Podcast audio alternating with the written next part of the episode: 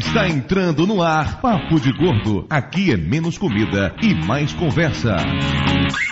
Eu bebo água que passarinho não bebe e tubarão não nada. Eu bebo água que arde desce quente, tem nome de aguardente. Olha, simbora beber, simbora pular. Ouvintes de peso, univos! De Salvador, aqui é Dudu Salles e bebo porque é líquido. Se fosse sólido, nas imortais palavras do Dr. Tapioca, eu, Eu comia. De Salvador aqui é Mayra e garçom, desce mais uma. Aqui de São Paulo é Flávio e bebida é água. Quando a gente for gravar o de comida, eu falo que comida é pasto, aí vocês juntam as duas apresentações e vão ver a... Ah, isso se chama teaser. Isso se Isso chama, chama falta, falta de, de paciência pra pensar em alguma coisa. pô. De Amargosa aqui do Doutor Tapioca. E se você é meu paciente, pare de ouvir esse podcast agora. O Ministério do Papo de Gordo adverte, né? De Orlando, aqui é Álvaro e eu bebo porque vejo no fundo do copo o rosto da mulher amada. Sai daí, sua vagabunda! tá fazendo o que aí dentro, mulher? De Salvador, aqui é Ricardo Ferro, e o José Serra plagiou minha frase de apresentação do Papo de Gordo. Eu como, como fulana, como cicrana, É, eu como, como o Dudu Salles. Sou daqui de Salvador. Ricardo Ferro tá foda, velho. Tuas piadas estão cada dia piores. A gente tem que mudar o prêmio Conde pra prêmio Ricardo Ferro. Tá foda, velho. Ou então, peraí, aqui é Ricardo Ferro de Salvador e pode beber. Marcelo Salgado, um beijo no coração. pois é, ouvinte de peso, episódio 51 do Papo de Gordo. E é claro que teríamos que falar sobre um assunto tão legal, tão interessante, tão divertido quanto a cachaça. O Lúcio falou que era uma boa ideia e eu não duvido, mas a melhor ideia é que hoje ele não participa do programa com a gente. Ah, não tem historinha do tio Lúcio! Nós num tour de resistência, né? A gente vem com o Dom João VI, aí veio o episódio 50, agora um de cachaça. A gente quer ver até quando a paciência do ouvinte vai, né? Hoje vamos falar sobre bebedeira, sobre cachaça, histórias de bêbado. E para isso está aqui conosco hoje um dos maiores bêbados do hemisfério norte, Álvaro Nobre, direto do Alienígenas na América. Bem-vindo ao Papo de Gordo. Muito obrigado, muito obrigado. Não precisa bater palmas, tá tudo tranquilo. Não precisa, gente, não precisa. Não precisa, tá tudo bem. Muito obrigado. O site Alienígenas na América, nós somos um podcast de comédia e paródia. Eu, Léo e Caroline Cat. É, entrem lá, deem uma olhada na América.com, nós estamos de volta. E é isso aí, não tem muito o que falar, o site é uma porcaria, mas vale a pena dar uma escutada de vez em quando. Além disso, aqui conosco Ricardo Ferro, que na juventude não foi punk, mas foi alcoólatra. Ricardo Ferro, bem-vindo mais uma vez ao Papo de Gordo. Não sei o que eu tô fazendo aqui, bicho. O último porre que eu tomei foi em 90. 90 litros?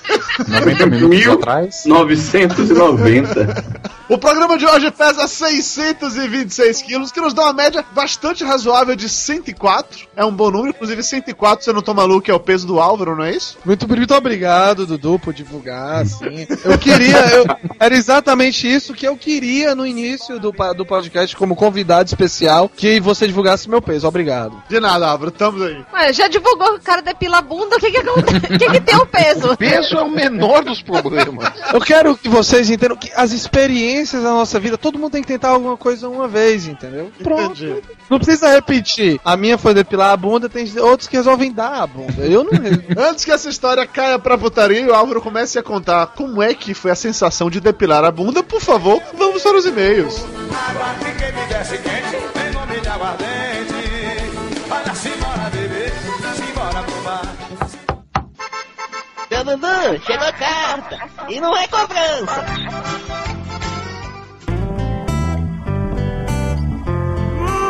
Muito bem, Dona Mara Moraes, estamos aqui de volta para mais uma emocionante leitura de e-mails do Papo de Gordo. E aí, meu amor, tudo bem com você? Tudo bem mais ou menos, né? Hoje você não foi dar aula, eu tive que ficar te aturando aqui, me enchendo o saco o dia inteiro. Mas hoje é dia dos professores, é feriado, eu não tenho que dar aula no dia dos professores. Eu acho que é o único dia que eu deveria ter de folga, na verdade, né? Só que eu não fiquei de folga, eu fiquei aqui editando a porra do podcast, porque o Flávio gagueja, e porque o Lúcio respira, e porque whatever. A sorte foi essa, que você não teve aula, por isso o programa só atrasou ele não deixou de ser publicado. Azar meu, que tive que ficar aqui ouvindo você o dia inteiro reclamando e mimizando no meu ouvido. Faz parte. Supere e sobreviva depois de 51 edições, já devia estar acostumada com isso, tá? Então vamos correndo aqui para o primeiro recado. Gente, o Natal tá chegando. Se vocês quiserem evitar aquela correria nos shoppings e nas lojas, é só começar a comprar aqui no Armazém Papo de Gordo. A gente tem camisas que são ótimas para vocês darem de presentes nesse Natal. É isso aí, compre no Armazém Papo de Gordo e façam vários gordos felizes.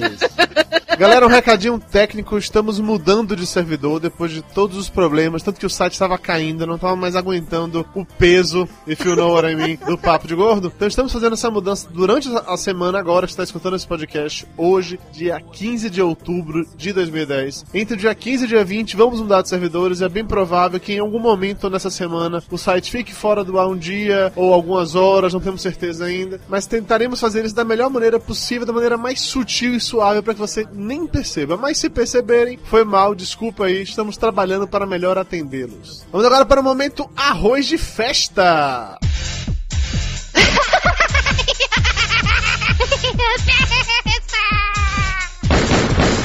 No more, Mr. Rice Guy. Nessa semana eu estou lá novamente no HCast, conversando sobre quadrinhos. Essa é a segunda parte do episódio especial sobre X-Men. Eu e o Daniel HDR estamos compartilhando nossa sabedoria X-Menzística com os ouvintes do HCast. O programa ficou muito legal, recomendo, escutem lá. Mas dessa vez tem outra pessoa que também está por aí passeando pela podosfera, né, Dona Mayra Moraes? É, apesar da sua sabotagem de fazer a minha conexão cair o tempo inteiro, não teve jeito, Dudu Salles. Eu participei do Monacast sobre concursos de beleza. A gente tá lá discutindo sobre as misses, falando do, dos maiôs Catalina, dos concursos e mais do que tudo, pedindo pela paz mundial. Afinal de contas, não adianta ser miss. Tem que pedir pela paz mundial. O Monacast tá muito legal, eu ri pra cacete aqui. Quando Mayra e Elba ficam juntas, cara, as duas saem do controle, é surreal isso. Escutem porque vale a pena demais. Vamos agora para os e-mails! Começando com o e-mail da Flávia Santos, de 17 anos, Porto Alegre, Rio Grande do Sul. Salve, mestre de peso! Papo de Gordo, o podcast que mudou a minha vida, chega ao seu quinquagésimo programa, sem nunca furar o compromisso, sem nunca no- nos decepcionar e nos dando dias mais felizes a cada nova quinzena. A maneira como vocês fazem piar o tempo todo, mesmo que a vida naquele momento esteja uma merda, faz a gente também nunca desistir. Vocês me ensinaram a gostar de mim como sou e a gostar de levar as coisas na boa. Muito obrigado mesmo, equipe de peso, por todos esses programas que nos fazem tão bem. Obrigado, tio Dudu, por ter começado essa coisa toda, mesmo que de brincadeira e despretensioso. Valeu, Flavinha, estamos aí. Obrigado a Dona Mayra por mostrar que todas podemos nos achar lindas, poderosas e maravilhosas, não importa o que a balança ou os outros digam. Isso aí, gordinha e aí é power. Obrigado ao tio Lúcio por ser o gordinho mais carinhoso com o pai que eu já ouvi e nos encher de cultura toda semana no nosso querido e amado Momento Cultural. ok, a parte da cultura eu vou relevar. Beleza, vamos nessa. Obrigado tio Flávio por ser esse cara de modos rudes, sem meias palavras, punk, que não sabe mexer no Skype, mas que tem o maior coração do mundo e que virou o meu exemplo ever. Tá precisando de ídolos melhores. Obrigado ao tio Conrad por suas piadas ridiculamente engraçadas, por ser o cara que eu queria como professor de literatura e por ser o maior mantenedor de grilos do mundo. Obrigado ao Dr. Tapioca por suas dicas de saúde e que me fazem rir absurdamente. Além das histórias tuas e do Dudu no colégio. Um dia quero amizade que dure tanto assim também. É, pra minha amizade com o Tapioca é realmente uma amizade de anos, entendeu? Muito tempo atrás.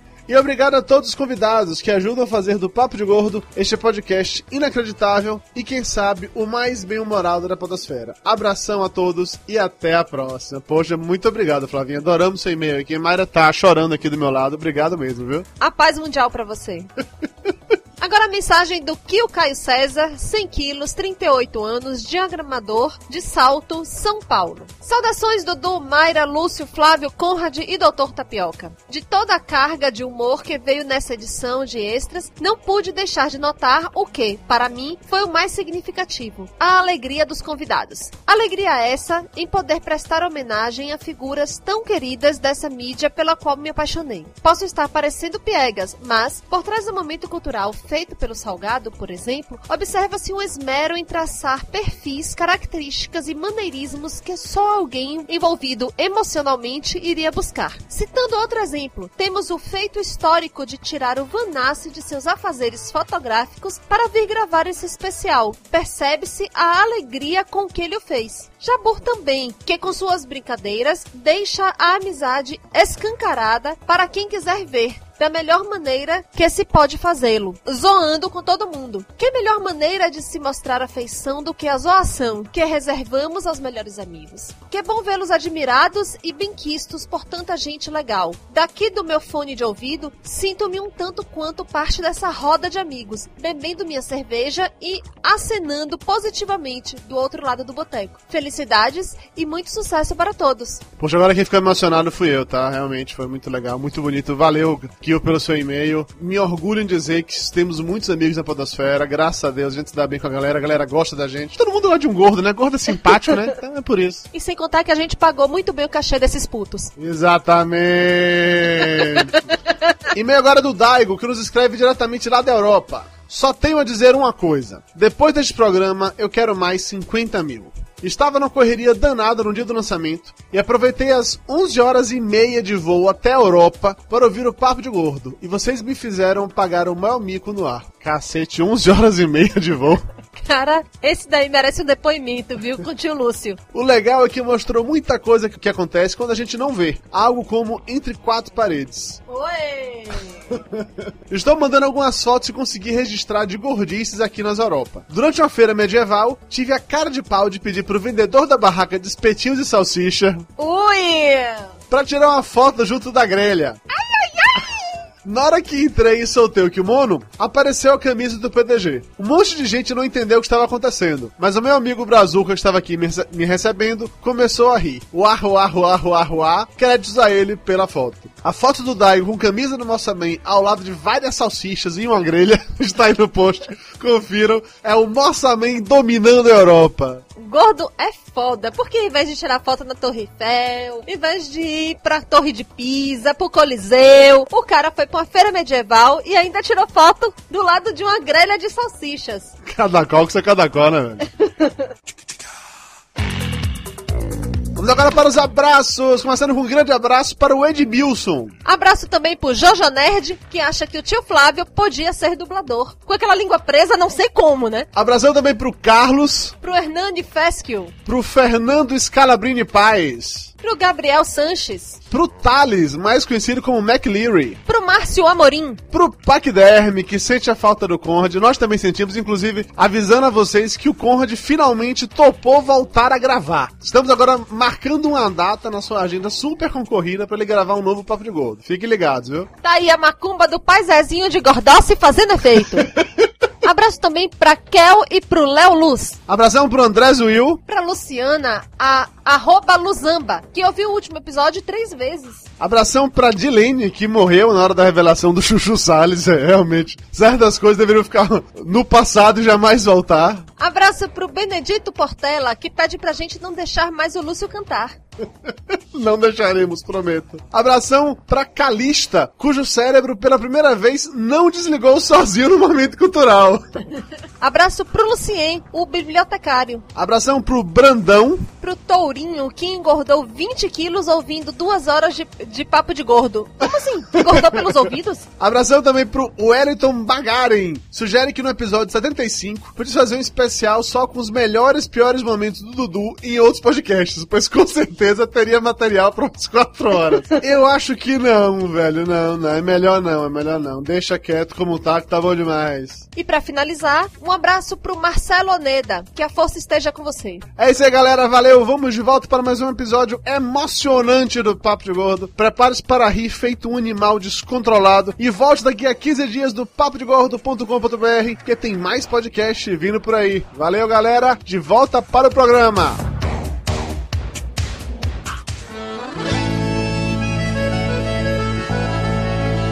Vamos embora pra um bar. Estamos de volta. E na falta do tio Lúcio, hoje quem fará o momento cultural é o tio Flávio. Está aqui no tio Flávio. Vamos nessa, Flávio Soares, momento cultural. Vamos lá então, hein? Vamos ver. Eu acho que eu consigo fazer um momento cultural mais rápido que o Lúcio, hein? Vamos lá. Mas ó, pesquisa bem feita, fatos históricos. Lúcio, ouça esse programa e aprenda como é que faz. Ao longo dos séculos, o homem vem se aprimorando na arte de fazer bobagem. Na busca incansável pela perfeição, a civilização maia usava a fermentação como base para o produto que os levaria a um estado alterado de consciência e tornaria divino o ato de fazer cagadas. Porra, foi rapidinho mesmo. Valeu. Ah, peraí, tem mais, tem mais três parágrafos, peraí. ah, não acabou não? Tá Ah, fantástico. Ainda bem que não foi o tio Lúcio, ele não ia conseguir falar consciência. É, ia sair uma coisa horrorosa, né? Coincidência.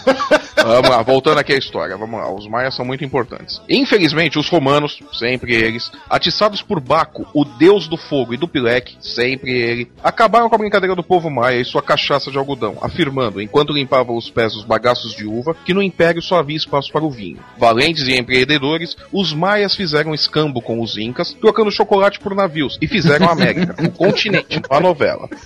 Dispostos a se tornarem uma civilização ancestral baseada na arte da fermentação, eles subiram as montanhas, abandonaram a cachaça de algodão e investiram pesado na cachaça de milho, que era um treco tão ruim, mas tão ruim que levou os maias e, por tabela, os incas à extinção, deixando os deuses dos astronautas em dúvida se tinha sido uma boa ideia investir tanto dinheiro na Terra.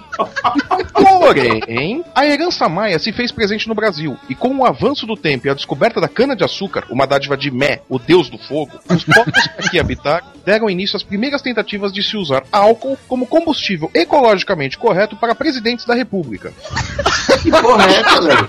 Cultural, presta E atenção aí. tá errado, e não tem nada a ver que Mé, Mé é o deus do mel. Mé. Presta atenção, não ensina errado que isso vai cair no Enem, filho. Vai valer foto.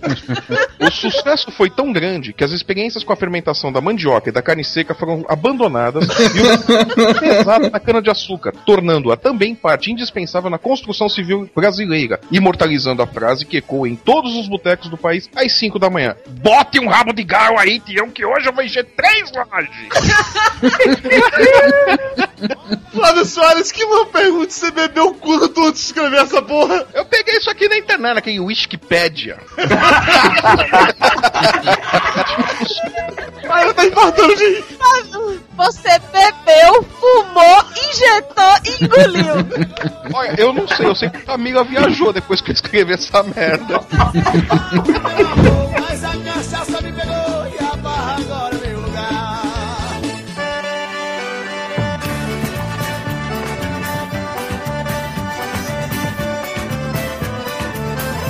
motivo pelo qual o Lúcio não está nesse programa hoje é porque ele é o único que não bebe do Papo de Gordo. Então, assim, a gente tinha que excluir isso de vez, que todo mundo é cachaceiro ou já foi cachaceiro. Alguns estão sendo cachaceiros nesse momento, né, Álvaro? Hein? Ah, Oi? Eu não bebo cachaça, eu só bebo cerveja importada. E bebe Skol. Aí bebe escola. Kaiser, nova skin.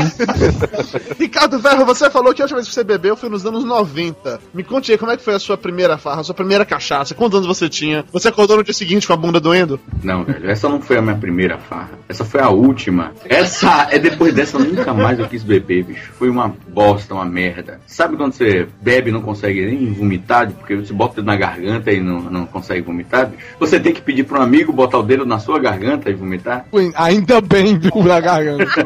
Tem o dedo, né? O dedo foi o que ele acha que o cara colocou. Ele tava bêbado, não lembra, né? Eu, eu lembro que era o dedo. É porque era fino, né, pô? Bicho, 2 litros de vodka e uma coca de 300ml pra fazer Cuba. Isso foi Cuba Livre, porra. Era, um conta-gotas pra botar a coca na Peraí, peraí, Cuba Libre é com rum. Você fez com hi-fi, não? Hi-Fi é com Fanta, porra. Vodka com coca que é porradinha, não porradinha é com cachaça. Não sei, mas Cuba é com rum. Enfim, vodka com coca, beleza. Eu não sei o que é. Vocês, cachaceiros que entendem disso, por favor, deixem nos comentários o que quer dizer vodka com coca, por favor. Eu acho que quer dizer uma péssima mistura. Sim, Ricardo Ferro, e aí? Aí você acordou o dia seguinte com o rabo coçando. Bicho, eu não conseguia vomitar. Eu sentado no, no- na poltrona, sabe aquela história de ver tudo rodar? É que o seu olho não consegue fixar um ponto e você vai catando do lado, do lado e não é, e do lado e vai rodando do lado procurando ver alguma coisa. e você diz, a porra da sala tá rodando. Bicho, eu sei que eu sentado no chão, eu caí sentado e tentei, os caras falando, vai vomitar. Aí eu fiquei tentando vomitar, vomitar e não botava o dedo na garganta. E falei, velho, bota o dedo na garganta aqui porque eu não tô conseguindo não. É sério, tu realmente pediu pro amigo fazer isso? Sério, bicho, um, um solista falou, puta que pariu, eu tenho que fazer isso. Eu falei, pô, bicho, na moral. Na moral, na moral. Cara, eu não consegui vomitar. Aí eu fui deitar na cama. Em frente à cama que eu deitei, tinha um outro maluco deitado. Ficou me olhando assim. Eu falei, ô Mal, Maurício, eu vou vomitar. Daí ele, peraí. Aí ele virou pro outro lado, botou os pés pro lado de cá. Cara, eu sei que eu vomitei na cama e acordei com a cara colada no, no lençol. Que nojo, velho. Depois desse dia, bicho, nunca mais eu passei do meu limite. E seu limite seria? Quando você fica tonto, você fica tonto, alegrinho, abestalhado, pronto, parou. É um negócio bizarro, assim. Eu não só reconheço meu limite, como parece que sou um alarme na minha cabeça, assim. Avisa, você está a um passo de ficar bêbado. Você quer continuar assim ou não? É, exatamente. Isso acontece comigo com uma frequência absurda. Nos dias que eu quero continuar, eu bebo até esquecer que eu sou, sacou? Nos dias que eu não quero, eu paro antes. Ah, bicho, pô, em 90 eu tinha o quê? 18, 19 anos? Pra mim era beber até cair, bicho. Mas depois, por ter passado tão mal, eu, eu- esse alarmezinho que você falou começou a soar sempre pra mim. Então nunca mais eu, você ninguém nunca mais me viu de porre. Da próxima vez que esse alarme soar na cabeça de Dudu, vai soar também a minha mão na cara dele pra ver se ele para, pra não fazer passar vergonha que eu passei na, na formatura da minha irmã.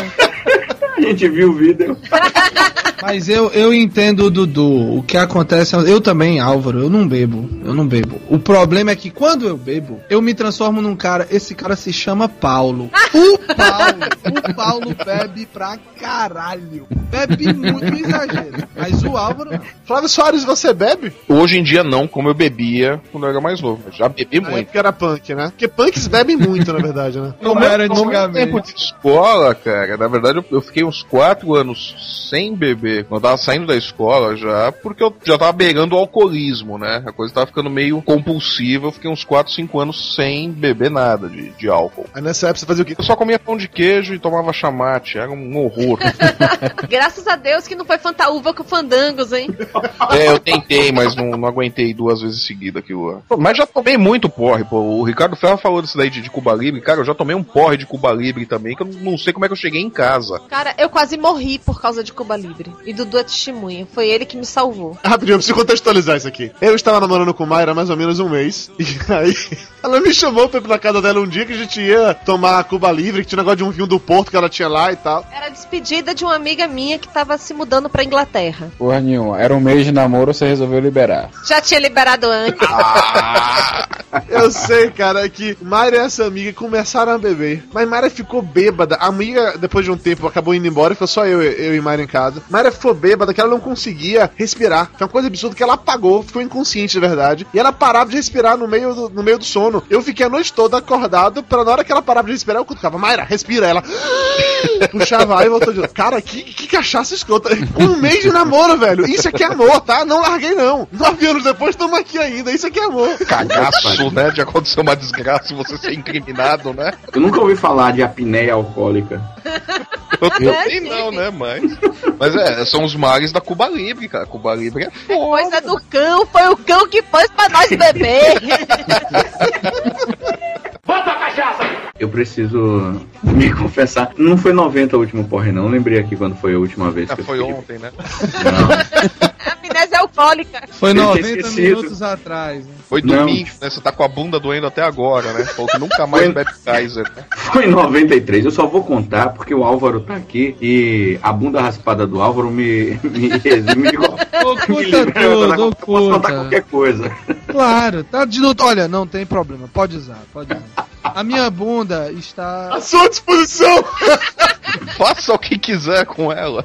Cara, carnaval em Belém do Pará, em 93, eu saí de um relacionamento, tava fudido da cabeça, sabe que você tá querendo pegar todo mundo? E aí, bêbado no carnaval, inventaram um negócio de uns trio elétricos, estavam chegando os trio elétricos em Belém do Pará. Eu descobri que tem uma batida ótima que você faz no liquidificador com uma latinha de leite condensado, a mesma dose de cachaça ou vodka, qualquer porra, e a mesma latinha de suco de, de garrafa de fruta. Você bate aquilo, é docinho, é uma maravilha, só que aquela porra sobe, você fica bêbado que nem sente, bicho. Eu saí daquele jeito pra ir atrás do elétrico sozinho. Aí chegou, pintou uma galera legal, uns caras bacana, pulando, falando das minas que tava em volta, tal, não sei o que. Bicho, a gente pulando lá animado, de repente o maluco tava do meu lado aqui, meteu a mão no meu pau. Puta Eu não, que queria, dizer- eu não queria dizer não, mas é pior que minha bunda é depilada. Pariu. E aí, rolou o sentimento? Eu tava bêbado, eu fiquei, eu fiquei sóbrio rapidinho, olhei pro cara assim, qual é, meu irmão? Que isso? Ele, qual é, rapaz? Todo mundo aqui é amigo. Eu falei, Na Bahia amizade não é assim, não. Ah, todo mundo aqui é amigo, tem um hotel logo ali, ó. Rapaz, o álcool saiu rapidinho, bicho. A adrenalina subiu, eu fiquei bom rapidinho, fui embora pra casa. Essa é a versão do Ricardo.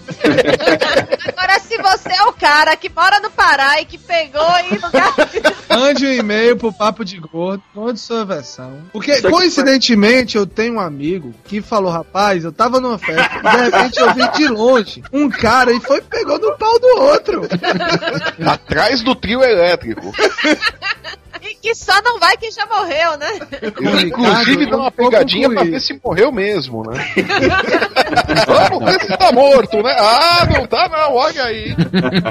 Já eu tenho um amigo paraense que disse que Ricardo nunca mais escreveu, nunca mais procurou ele. Que ele se sente usado, Que era amor de verdade, né? que ele era virgem, inclusive. Ricardo É. fez até uma caricatura dele, pô. Mesmo assim, nada. Pensou que era especial.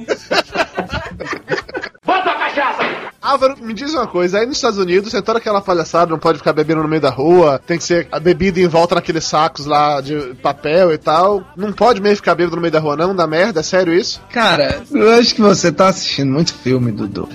Orlando não é Estados Unidos, não. rapaz. Orlando não se fala nem inglês, fala espanhol. Rapaz, é o seguinte, a lei 407-323 não permite que eu divulgue o que realmente acontece em Orlando. Falando sério, o que realmente existe aqui, pra venda de bebida alcoólica, existe alguns horários que pode ou não vender em, em determinados dias. Eu realmente não sei os dias e horários determinados, posso até me informar pra passar pra vocês depois, mas eu acho que domingo, depois de meia-noite já não pode mais. Vender a bebida alcoólica, não é o consumo. Além nos Estados Unidos é uma coisa bem interessante. Por exemplo, alguns estados é proibido a venda de pornografia. Só que você ter pornografia não é ilegal, entendeu? Então assim, se o cara tem, não é proibido, mas comprar é proibido, mas ter não é. Então como que ele tem? Então existem muitas brechas que as pessoas acabam tomando vantagem disso. Mas o, o que as pessoas fazem com relação ao saco é porque não vão vender uma, uma garrafa O que as pessoas fazem com o saco atrás do trio elétrico.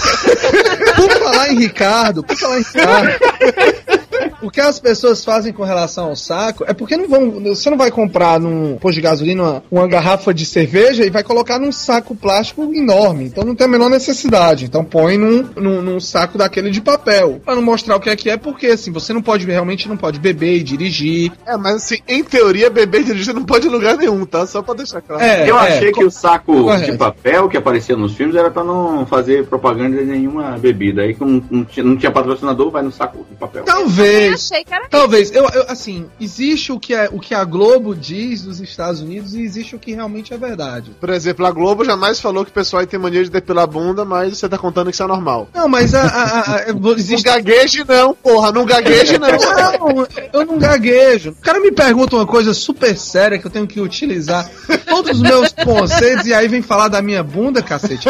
Volta pro saco do, do Ricardo, porra. Ó, velho, eu sinto lhe dizer, mas o papo vai ficar entre meu saco e sua bunda até o final.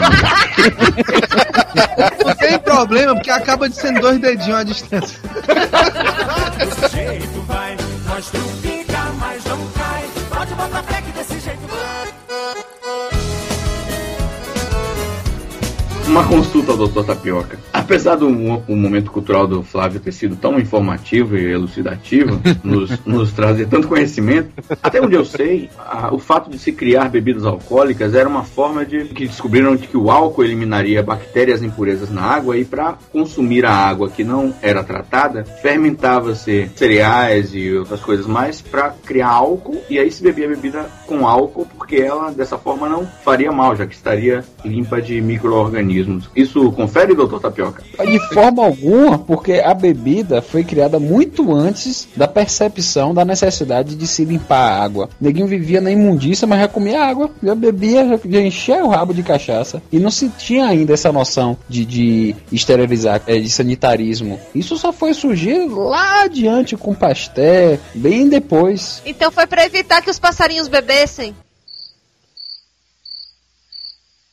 Essa piada foi nível Ricardo Ferro. né? Eu me abstenho de comentário. Você sabe que eu gosto de Mayra? Mayra, ela é um camaleão. Ela se adapta ao nível da conversa. O QI vai baixando assim, ela consegue baixar o dela também pra, pra ficar no tempo que a gente não. ela é que nem é vampira do X-Men. Ela toca na gente e cai no mesmo nível, né? E se arrepende amargamente depois, né? Mas doutor Tapioca, já que estamos falando sobre essa parte médica, medicina, me diga aí, qual a diferença entre ser alcoólatra ou, sei lá, curtir umas cachaças de vez em quando? Como é que você percebe que você tá ficando alcoólatra? Eu acho interessante uma coisa que até hoje eu faço isso. Eu li uma revista que o primeiro, uma, um- uma pesquisa que fizeram que o primeiro passo do alcoolismo é você começar a beber sozinho. Hoje em dia eu nunca bebo sozinho. Nunca. Ei, só, nunca. só um instante, desculpa. Você vai dizer agora o que é que significa ser alcoólico? Porque eu vou mutar aqui, porque eu não. Desculpa, mas eu não quero saber o que é. é só por garantia, é só por garantia pro que eu vou escutar. Eu prefiro não escutar, entendeu? então daqui a três minutos eu volto.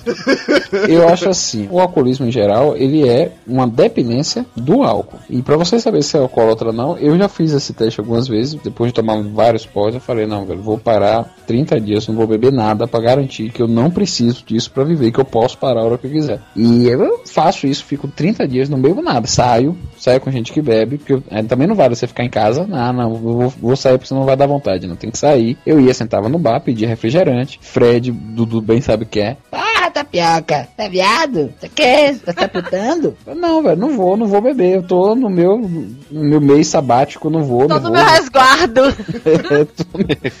então, o, o alcoólatra é aquele cara que simplesmente não consegue ter esse controle. Não, vou parar, não, não consigo. Não consigo, não consigo. Fica um dia, já tá, bate desespero, tem que beber, tem que beber. Então já é a dependência do álcool. E, mas tem alguns, alguns pródromos, né, que a gente chama, algumas coisas que já levam a você imaginar que aquela pessoa tá ficando alcoólatra. Quando tudo que ela vai fazer socialmente envolve a bebida. Mas foi o que eles pensam, não, vamos sair pra tomar uma não sei aonde. Vamos encher a cara não sei aonde. Vou encher o rabo de caixa, vou comprar uma grade de cerveja pra ir fazer alguma coisa. Então isso você já passa, né? Uma ideia de que aí você já tá associando o seu lazer com a bebida. E isso já é um primeiro passo pro alcoolismo. Isso que você falou foi uma coisa que meu pai também, acho que desde que eu era criança ele comentava isso. Quem bebe sozinho é alcoólatra. Então, essa lição também passou pra mim. Eu não curto beber sozinho, não. É, Isso é desculpa, na verdade, pra ficar chamando os amigos pra ir pra casa, né?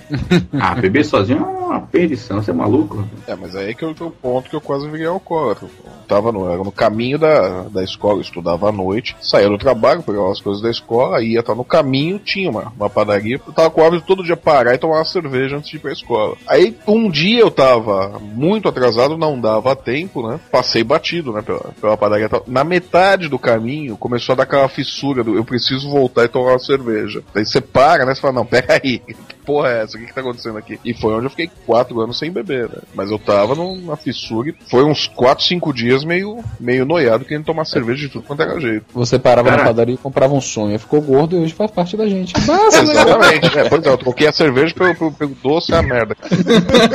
Cara, eu tenho um, um grande amigo que o pai dele era alcoólatra e até hoje ele nunca colocou uma, uma gota de álcool na, na boca por trauma de coisas que ele viu dentro de casa E ele não sabe o gosto de uma cerveja, nem uma bebida, nada. Já fiz de tudo pro cara provar um drink, uma coisa, um, um gole de vinho, nada, e o cara não quer nem provar, bicho. Foda. Tu é amigão do cara, hein, bicho? É, o cara Não, porra. né, velho? A genética já tá lá à disposição pra isso do que quer passar o cara, porra. Não, bicho, mas é o seguinte, eu, eu não bebo, eu, eu gosto de uma bebida alcoólica, mas assim, por sentir o, o gosto, o prazer, alguma coisa assim, eu não bebo. Eu, eu tomo uma, duas latinhas de cerveja ou duas canecas de cerveja, eu paro, porque já me saturou o sabor, já, já me satisfez. Então eu paro, não bebo pra ficar bêbado, bebo pra saborear. E eu queria que ele experimentasse alguma coisa assim, mas não teve jeito até hoje, bicho, nunca. Eu entendo essas amizades especiais, assim, o cara se conhece atrás do trio elétrico e. É, tô brincando de pega-pega, né? e tudo. Eu mostro o meu. E você acaba que você quer explicar os outros prazeres na vida que não é só pegar na garrafa. É, é, o sujeito vai querer dissertar sobre o troca-troca também.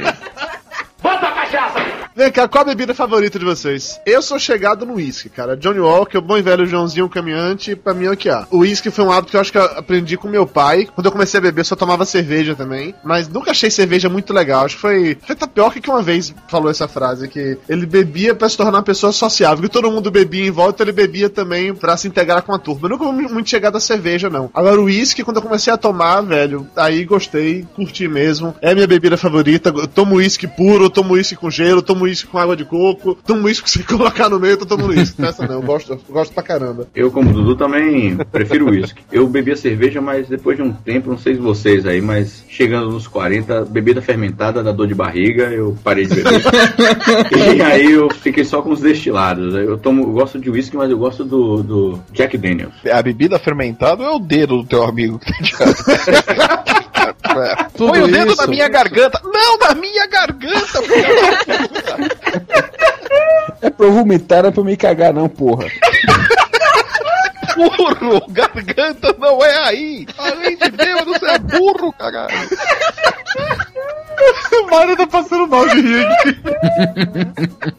a bebida favorita. Não, eu gosto muito de chopp, vinho, Chopp- apesar da minha mulher não. falar que eu não gosto, que eu não sei beber vinho, né? Eu só gosto de vinho doce, e ela fala que bebe vinho pra criança, né? Também só gosto de vinho doce, quer dizer que eu não gosto nem entendo de vinho, diga-se de passagem. É, é, pois é, a Ca- a Camila fala a mesma coisa pra ela, fala eu não sei beber vinho, só gosto de vinho doce. O uísque, sinceramente, não, não curto muito, não. Eu gosto de, de bebidas tipo batida, né? Essa daí que o Ricardo Ferro escreveu, eu acho, eu acho legal, mas sem esse bônus aí de amigo querendo pegar no seu pau depois e tal, eu acho desnecessário isso aí. Álvaro, sua bebida favorita? Olha, por mais que existam controvérsias, por mais que tenham vídeos aí de eu dançando, mostrando como eu danço bem pelo Réveillon e tudo, e cantando, eu não sou um cara que bebo muito. Eu gosto e exclusivamente, eu não bebo nenhum outro tipo de bebida que não seja cerveja. Só cerveja. Realmente não gosto de, de whisky, cachaça, vodka, nada. Só de cerveja. Agora, tem um vinho, um vinho que eu gosto que se chama Black Swan. Fora esses, nenhum outro.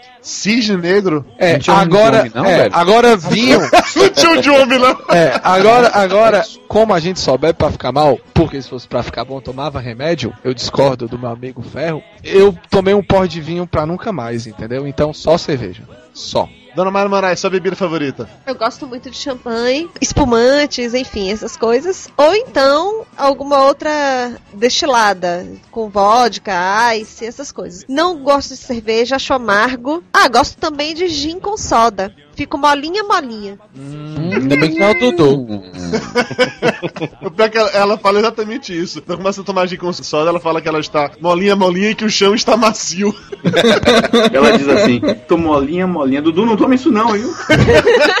Ela fala, estou molinha, molinha, o chão está macio. Aí o Dudu fala, tá bom, meu amor, pode sair de cima da minha barriga.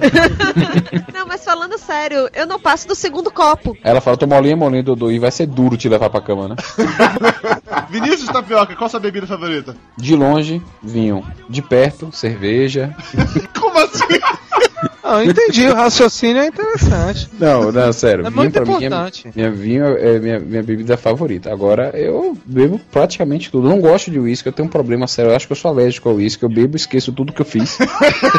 eu acho muito perigoso tomar uísque. Agora, cerveja eu gosto. Chopp também adoro. Falar nisso, não é puxando o saco de Flávio Único Paulista, mas o melhor chopp que eu já tomei foi em São Paulo. Não se compara, velho. Não, eu acho que não consegui. Já tomei chopp em tudo quanto for bar em Salvador, mas não sai igual como o pessoal tira em São Paulo. Tomo cachaça também, gosto muito. Tequila eu gosto. Straw, que é um, um- foi o Cláudio que apresentou Caralho, esse, Straw eu é já foda. Straw é foda. Explica o que é Straw, por favor. Straw é uma bebida que não é feita pra beber, é feita pra flambar. Só que a gente é meio maluco, né? Aí um amigo meu trouxe da Áustria, é 80 graus GL, 80% de álcool.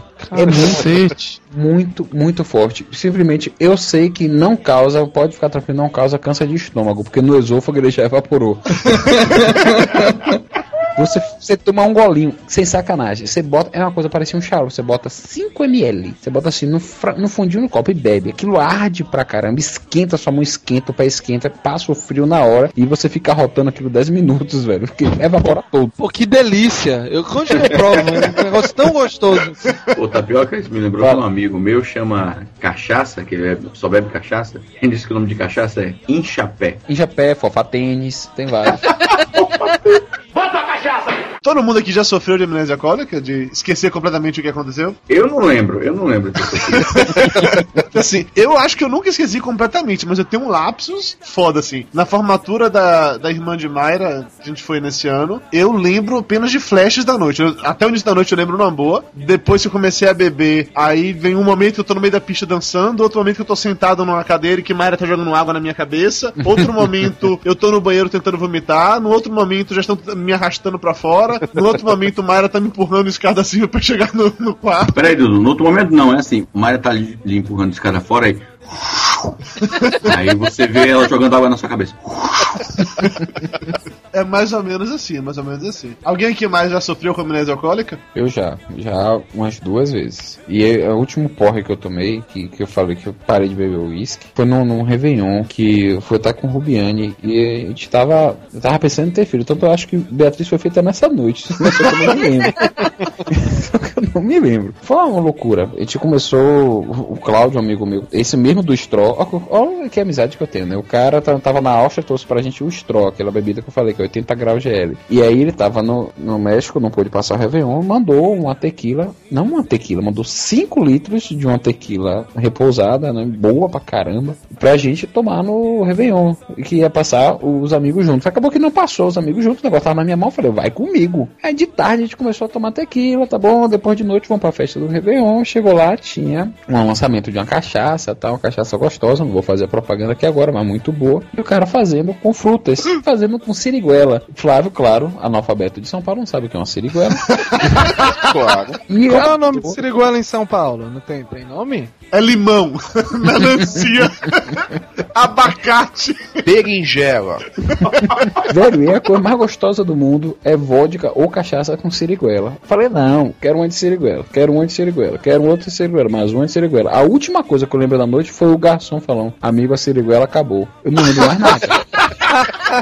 Eu sei que me disseram que me carregaram até o carro, que eu vomitei, que eu falei com gente que eu não conhecia, dizendo que conhecia, e a pessoa, você tá me confundindo, não tô não, e abraçava. Foi terrível, velho, terrível, terrível. De Rubiane ficar com vergonha, falando, não, nunca mais você faça isso, eu morri de vergonha, não sei o que. A mulher não entende, né? A mulher não entende. Vocês não acham que fica realmente meio feio assim? Quando você vai ficando velho demais, beber até cair, fica... quando você é adolescente, acho que até é normal, mas depois dos 30 anos começa a ficar meio complicado, né? Mas isso foi meu último tá tentando né? achar o limite, né, cara? Quando É. você tá velho, se você não achou o limite, se mata, porra. Não, porque assim, eu acho que a pior parte é a ressaca moral, velho. Nesse dia, na formatura lá da irmã de Mayra, depois de beber pra caralho, fazer, dar um puta vexame na noite, no dia seguinte, ter de encontrar com todo mundo de novo, sacou? E o pessoal ia fazer com aquela cara assim, é... Encher a cara ontem, carcou o dente, aí tá melhor? Tá tudo bem?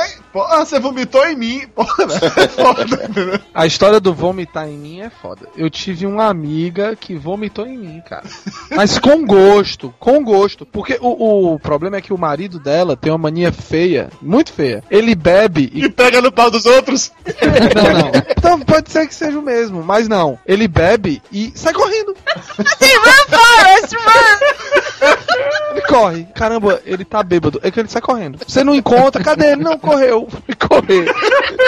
Você vê uma pessoa correndo bêbada em Orlando, é meu amigo. E aí, essa minha amiga tava na festa comigo e, e ela disse: Eu tô mal, eu tô mal, eu tô mal. E tava na hora de ir embora. Eu disse: Tá, vamos embora. Segurei, fui carregando ela. E quando eu, eu, eu bêbado também, e olhei pra ela, ela tava com a mão na boca, engoiando. Na hora que eu vi ela engoiar, eu comecei a olhar pro resto de mim, entendeu? E aí eu vi o resto de mim todo vomitado.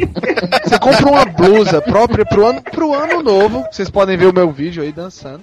Própria pro ano novo, toda branquinha, toda vomitada, o sapato todo vomitado. E o pior é que eu tava na casa do Léo e eu disse: Não, faz o seguinte, vomita em mim, mas não vomita na casa do cara, né?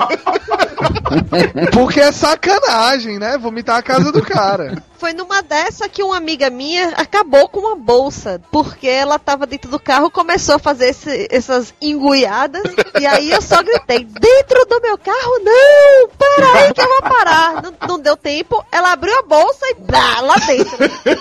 Aí, ó, tá parece que serve bolsa de mulher. Eu me perguntava sempre aquele trambolho enorme. Agora você já sabe, ó.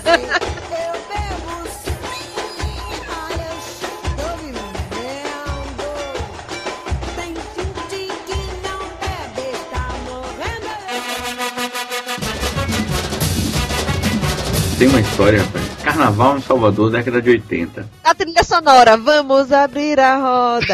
É, O pessoal, o pessoal fica interrompendo o Ricardo. Vai, Ricardo. Carnaval de Salvador, década de 80, atrás do trio elétrico. Vai, continua. não tinha um trio elétrico, não. Como é o nome daquele brinquedo que chama de rotor? Você fica em pé, Rotor, vai vai rodando, rotor. vai rodando e vai levantando assim, você fica quase 90 graus, girando É, e, a, e a força centrípeta te Centrífuga. cola. Centrífuga te joga pra fora. Né? Centrífuga, desculpa. Centrífuga te joga pra fora, correto. Pois, no carnaval vendiam, sabe aquele, sabe álcool quando esvazia, fica aquela garrafa antiga de álcool, os caras enchiam de batida ali dentro. Uma verde, uma rosa, uma amarela, a gente O comprava famoso ligante. Isso, a gente comprava pela cor. Me dá um amarelo, me dá um rosa. E saía bebendo aquela porra no sol de meio-dia, um calor de Salvador. Aí um amigo teve a ideia, vamos fazer, vamos fazer o seguinte, vamos pro rotor todo mundo. E fomos pro parque. Tinha um parque no meio do carnaval. Todo mundo tem um amigo que tem boas ideias, né? Um amigo meu, que tava do meu lado, resolveu que não ia ficar de frente pro centro do rotor. Ia ficar olhando o pessoal rodar. Ia ter uma grade, né? Velho, pararam o brinquedo no meio da brincadeira, no meio do, do- do- processo, porque ele tava vomitando no parque todo. Era aqueles bichos rodando, girando e vomitando. E todo mundo, e a galera gritando. "Ah!" Se Silvio Santos descobrir essa, vai mudar. Em vez de cantando e rodando, vai ser vomitando. A gente saiu do brinquedo e tinha uma fila de galera querendo dar porrada em quem era que tava vomitando em todo mundo. A gente teve que sair correndo. Caralho, que bizarro. Teve uma vez, quando eu morava em, em São Paulo, eu dividi apartamento com o Marcelo, né, o Geleia. E aí, foi um final de semana, a gente começou a encher a cara. Tava eu, o Geleia, tava o Rick, que é um outro bêbado amigo da gente, o Mordred, que é um bêbado viado amigo da gente, e a Nathalie, que é uma bêbada japa amiga da gente. Cara, eu sei que eu bebi pra caralho nesse dia, bebi tanto que eu apaguei, deitei na cama, apaguei e acordei com o quarto girando, precisando desesperadamente vomitar. Quando eu corri pro banheiro, tinha alguém no banheiro, olhei pra um lado, olhei pro outro, não sabia o que fazer, cheguei na janela do apartamento, gente morava no terceiro andar, velho. Mas foi aquele jato, ainda bem que eram duas horas da manhã, não tinha, não tinha ninguém no meio da rua, eu acho que não tinha, não sei. Foi aquele jato, foi, acabou, aliviei, deitei na cama, voltei a dormir, quando chegou mais tarde, o Rick tinha saído pra comprar cigarro, na hora que volta, vem aquele negócio assim no meio da calçada, olha pra cima, reconhece a janela e falou, é, eu acho que o Dudu acordou. Eu tenho que tirar uma dúvida com o Dr. Tapioca. Me disseram, quando eu era do terceiro ano, algum amigo meu me disse que se eu fosse beber, eu bebesse muito leite, porque evitaria a minha ressaca do dia seguinte. Tem alguma coisa a ver? Hum? não, tem não, tem não.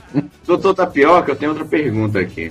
Quando a gente tá tomando antibiótico, o, o- o álcool faz com que o efeito do antibiótico passe mais rapidamente ou potencializa algum efeito colateral? O álcool ele age assim diferentemente em várias com várias substâncias, antibióticos ou outras drogas. A, a grande questão é a seguinte: muitas desses, dessas medicações elas são metabolizadas no fígado. Quando você joga o álcool, você sobrecarrega o fígado, não vai conseguir metabolizar corretamente essa medicação. Então você vai perder pouco do efeito. E tem outras drogas que agem no sistema nervoso central e podem ser potencializadas pelo álcool. Por exemplo, antihistamínico. O antihistamínico dá sono, anti- antialérgico. Você tem uma rinite alérgica, você toma lá seu antialérgico e tal, e vai tomar uma cerveja. Você de repente volta pra casa embriagado e não sabe por quê. Pô, eu tomei três cervejas. Vá convencer sua mulher disso. Porque é potencializado pela, pela ação do antihistamínico. E aí fica, você fica grog, grog, grog. Minha irmã já passou por isso e não entendia. Me ligava bêbada. Eu só tomei duas cervejas. Ninguém acredita em mim. Conta pra eles, é, não é só dizer, conta pra eles que eu só tomei duas, por favor. Cara, que foi do remédio que me passou? Cara. Explica pra eles. Diz aqui pra polícia que você é médico. Eu tô perguntando porque uma vez saiu uma turma e a mãe de um, de um amigo nosso falou assim: Ó, vocês vão levar Fulaninho, mas não deixa ele beber não, porque ele tá tomando antibiótico, pelo amor de Deus, não deixa ele beber não, porque ele bebe muito, passa mal e ele tá tomando remédio. Eu, Não, pode deixar com a gente. Lá pras 3, 4 da manhã o cara voltou mais bêbado que, que todo mundo, né? A gente não teve nem coragem de deixar ele em casa, quer dizer, de entrar, a gente tocou a campainha e deixou ele na porta da casa. Ele se mandou, né? Vamos abrir a porta, ele vai entrar, né? Ele sabia que ele não podia beber, né? Então a instrução dele é: se for vomitar, vomite, dê descarga, né? E vá pra cama. Aí no dia seguinte a gente liga pra casa dele lá pra meio-dia. Aí a mãe dele atende. Mas vocês deixaram ele beber, você não o que, isso eu sou amigo, vocês são irresponsáveis. porra, chama ele aí, né? Aí ele veio. E, bicho, que porra é essa? Como é que a galera sabe que você bebeu? Que porra é essa? O que, que você fez? Não, velho, eu cheguei, eu vomitei, vomitei, dei, vomitei umas 10 vezes, dei descarga. Toda vez que eu vomitava, eu dava descarga, dava descarga, dava descarga. Aí a gente ficou sabendo que ele vomitava no bidê e dava descarga na privada. É uma merda, né? Teve uma vez que eu cheguei num fogo tão grande em casa também, dia que eu nem sei como que eu consegui chegar em casa, pra falar a verdade. Mas eu sentei na cama pra desamarrar o, o tênis, né, pra tirar, ergui a perna, isso eu lembro nitidamente, né? Eu ergui a altura da cama, assim, fui desamarrando e tombando pro lado uma perna. Tombei na cama e continuei desamarrando, tirei o tênis aí pra levantar né, pra pegar o outro, né? Foi uma merda, acho que eu dormi uns 15 minutos, todo torto lá. ali. Até eu reuni condições de novo. É, adolescência é uma merda, né? Doutor Tapioca, já que o Álvaro puxou mais cedo aquela história lá de beber leite pra não ter ressaca e tal, não sei o quê. Não, mas sério, isso é sério. O Dudu tá frescando, Não, não, mas não, é sério. Porque eu lembro que quando eu era adolescente, rolava muitas essas coisas assim também de da glicose que a cachaça passa. E teve uma certa feita que um amigo meu, na, na piscina aqui do, do meu apartamento, Não vamos usar nomes, né? é um amigo assim, vamos dar o nome fictício de Vinícius, sabe? e assim, a gente começa, começamos a beber na piscina, e beber, beber, beber, de ficar louco de, de cachaça, a ponto de que esse meu amigo Vinícius, ele pulou na, na piscina e começou a gritar e fazer barulho e fala baixo, porra, vai acordar o prédio todo e tal, não sei o quê. E aí eu sei que eu resolvi dar pra ele uma parada de glicose pra ver se ele melhorava. Eu sei juntando tudo de doce tinha em casa. Então eu coloquei leite condensado, groselha, mascal. Quantas vezes o cara vomitar na piscina? Eu Falei, toma aí, vai tapioca, toma essa porra aí pra você ficar bom, vai, toma isso aí. Tapioca não, Vinícius, desculpa, não é tapioca, Vinícius. Vinícius.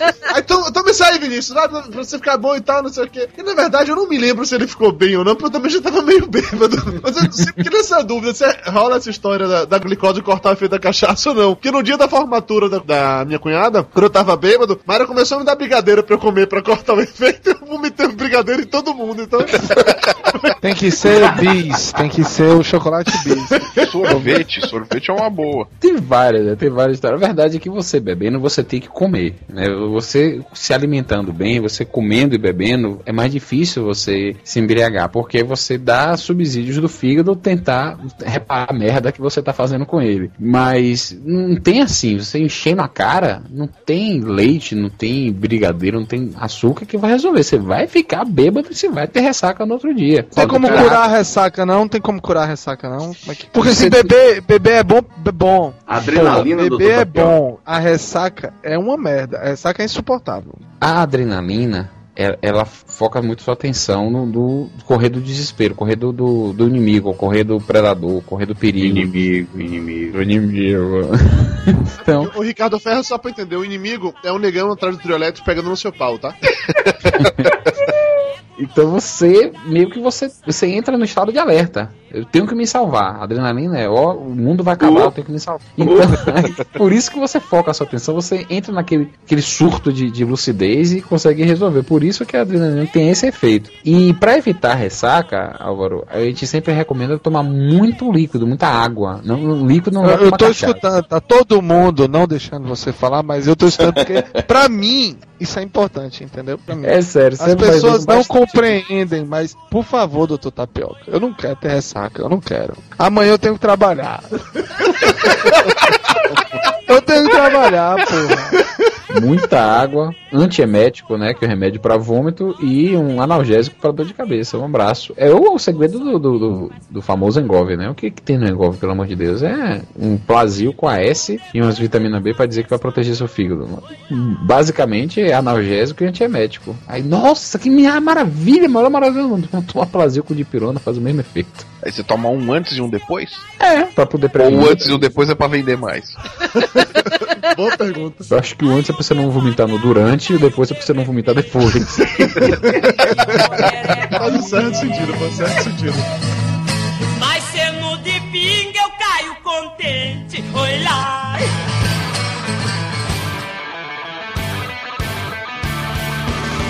Tava eu no fim de semana na casa de um amigo meu, era Réveillon, né? Na noite. E isso antes de ir, na semana anterior, a namorada dele, que era muito bonita, Dudu deve ter conhecido. A Andrea, você conheceu a namorada de Fred? Conheci sim. Pô, a menina era muito bonita. E ela falou, pô, Vinícius, tem uma, uma prima minha que vai chegar de São Paulo tal, e é gata. E é mais gata que eu. Falei, pô, e vou jogar no suspeito. Minha Nossa Senhora, Ave Maria. Quando comprei roupa nova pro Réveillon, falei, não, não dá lá, pega a gatona. Chego lá, aí Fred já rindo. André, a minha prima não veio. Quem veio é a irmã dela. A irmã da menina, eu acho que nasceu errado, não sei. Mas a bichinha era feia. A bichinha doía. E ela já tava na cabeça dela que ela ia se armar com tapioca. O problema foi esse. Puta que pariu. E aí, meio que na obrigação, naquela coisa, né? Jovem não pode dizer, não, não vou ficar, não, viado, não vai pegar, não, vai pegar, não. Tá, tá, peguei. Peguei me arrependi pra caralho. No outro dia a menina me chamava de meu amor, meu bem. Eu, puta que pariu. Onde foi que eu amarrei meu jegue? Aí nessas horas só tem uma solução a fazer, qual é? Bebê. Vamos beber. Encher a cara. Vamos beber, vamos beber, vamos beber. Tome porra pra dentro. Isso já era de manhã, tome cerveja. Daqui a pouco, de tarde, chegou o, o- o irmão de Fred com a garrafa de Malibu. É, Pô, Malibu, vamos tomar Malibu. Malibu é aquele licor de coco. Putz, grila, já tava louco antes das nove da noite. No Réveillon já tava virado. Sei que no final. A festa de Réveillon tinha um, um- Engraçado que eu tô gesticulando como se todo mundo estivesse vendo, né? É disso que dá pra gravar podcast bêbado, tá vendo? tinha um barril que era onde guardavam as bebidas, vinho, é, espumante e tal, com gelo, né? Um barril com gelo. Lá pelas tantas, de amanhecendo, já tinha vinho aberto lá dentro, né? Garrafa aberta, sem rolha. Segundo o Fred, disse que eu mergulhei pra ver se eu achava alguma coisa ainda dentro daquele, daquela mistura louca. Puxei uma garrafa de vinho que inicialmente era tinto e tava mais claro do que um rosé, porque tava aberta. E vai eu bebendo aquilo no gargalo até a praia. Fiquei louco, mas eu ia vomitar e falei assim, pô, vou vomitar, não, não vou vomitar não. Se for vomitar, vomita aqui pra não vomitar dentro de casa. Não, então não vou vomitar não. Aí tá, beleza. Deito no chão, tava. Fred viu assim, a cama dele tinha duas. A cada quarto dele tinha duas camas, botou um menos bêbado numa cama, ele na outra, e tá pior que você tá muito mal, você dorme no chão. Foi a coisa mais inteligente que ele fez na vida dele. Que eu vomitei debaixo da cama dele e chamei ele pra ver. Pô, Fred, vomitei.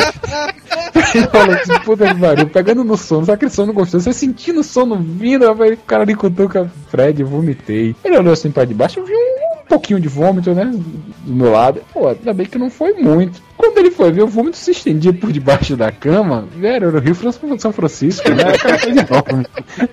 Era muita coisa. Ele, caraca, fodeu, não tem como limpar, vamos dormir na sala. Levou. Aí o outro que tava vendo os bêbados, apagado na cama, tava em coma. Não, como é que vamos levar Thiago pra sala? Pegamos o cara, jogamos no, no, no sofá. Ele quicou, caiu no chão, bateu a cabeça. Pô! E ficou do jeito que tava. Morreu, morreu, morreu.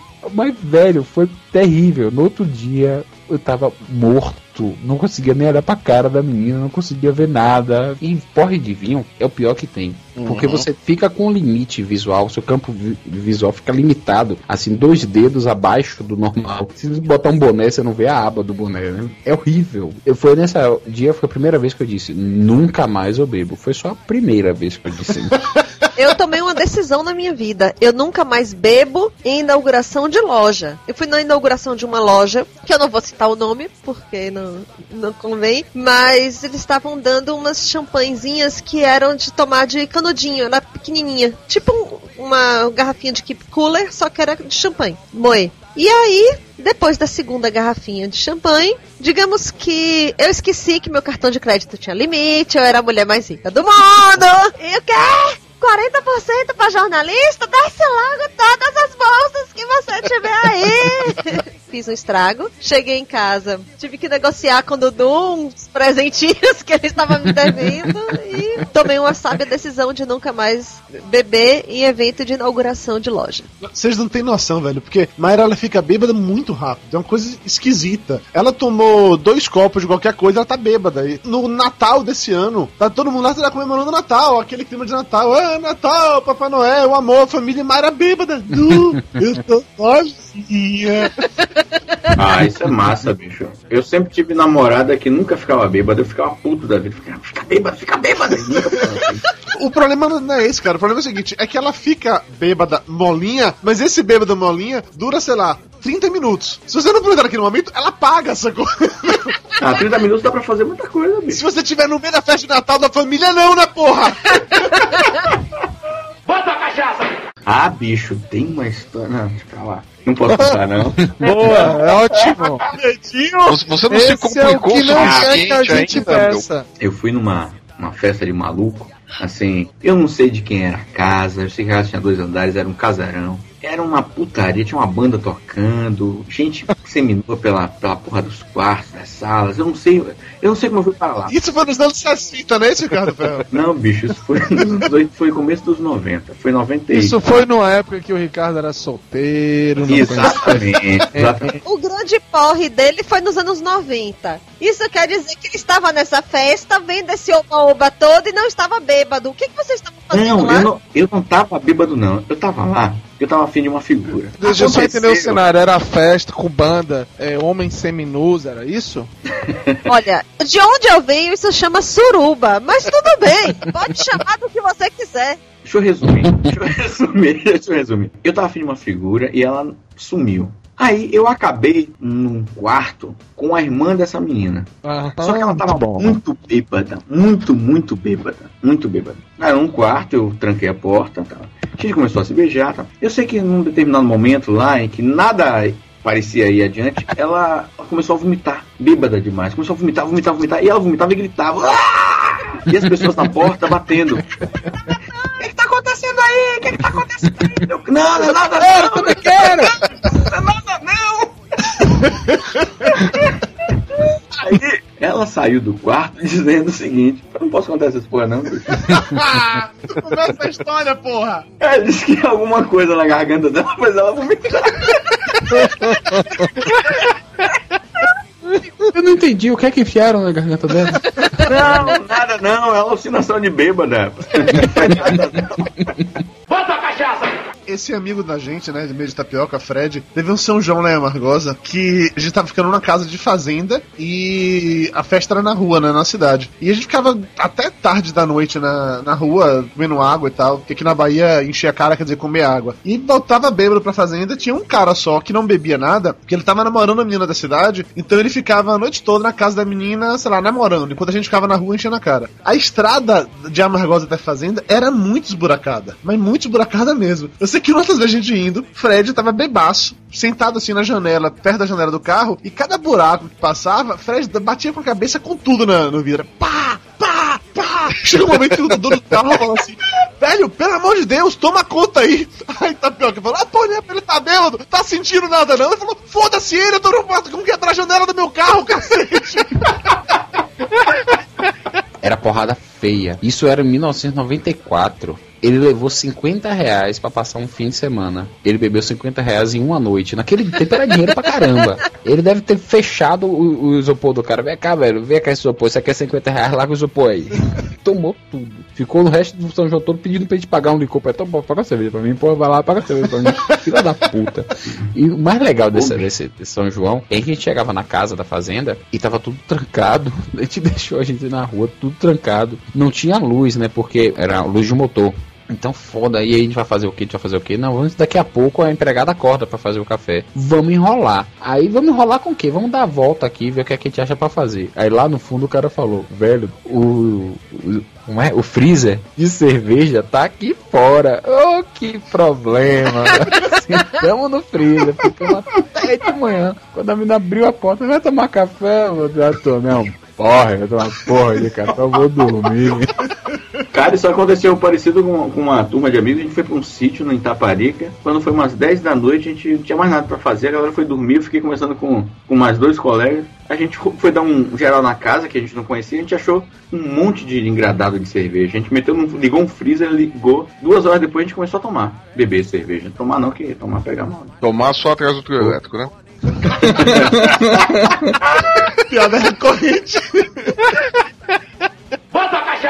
Flávio Soares, você tá muito calado. Tem alguma história pra querer compartilhar com a gente? De vexame profundo? Vexame profundo. Não lembro de nenhum assim gigantesco. Tem pequenos, pequenos vexames, né? Espalhados. Teve na época que eu trabalhava num banco, numa festa de, de final de ano. Aquelas malditas festas de, de confraternização, né? Os caras fizeram num, num centro que eles tinham recreativo lá. Do... Era um banco da Bahia, inclusive, que nem existe mais. Econômico. É? Eu não sei se pode falar o, eu não sei se pode falar o nome. Olha, não existe mais. MO. É, era o Banco Econômico. Eu sei que era final de ano, eu já tinha passado a sexta-feira, era no sábado, a, tal da festa, já tinha passado a sexta-feira meio que bebendo. Acordei no, no, no sábado de manhã tal, não tinha porra nenhuma pra comer em casa, tal, só tinha um chocotone ali, meio chocotone. Né? Caralho.